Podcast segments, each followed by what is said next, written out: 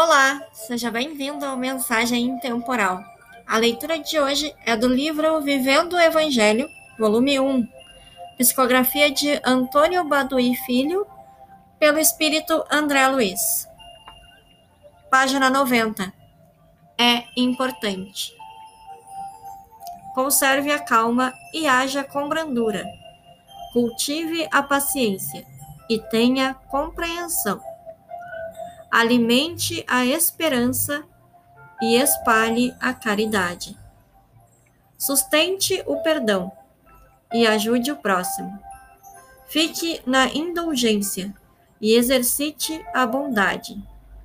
Busque o estudo nobre e siga a lição do bem. Trabalhe honestamente e persista na disciplina.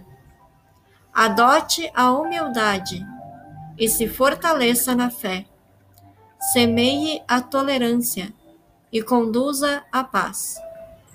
Ampare-se no amor e entenda sempre. Observe o esforço de renovação íntima para não perder tempo no aprendizado da evolução. Obrigada por ouvir até aqui. Tenha um ótimo dia.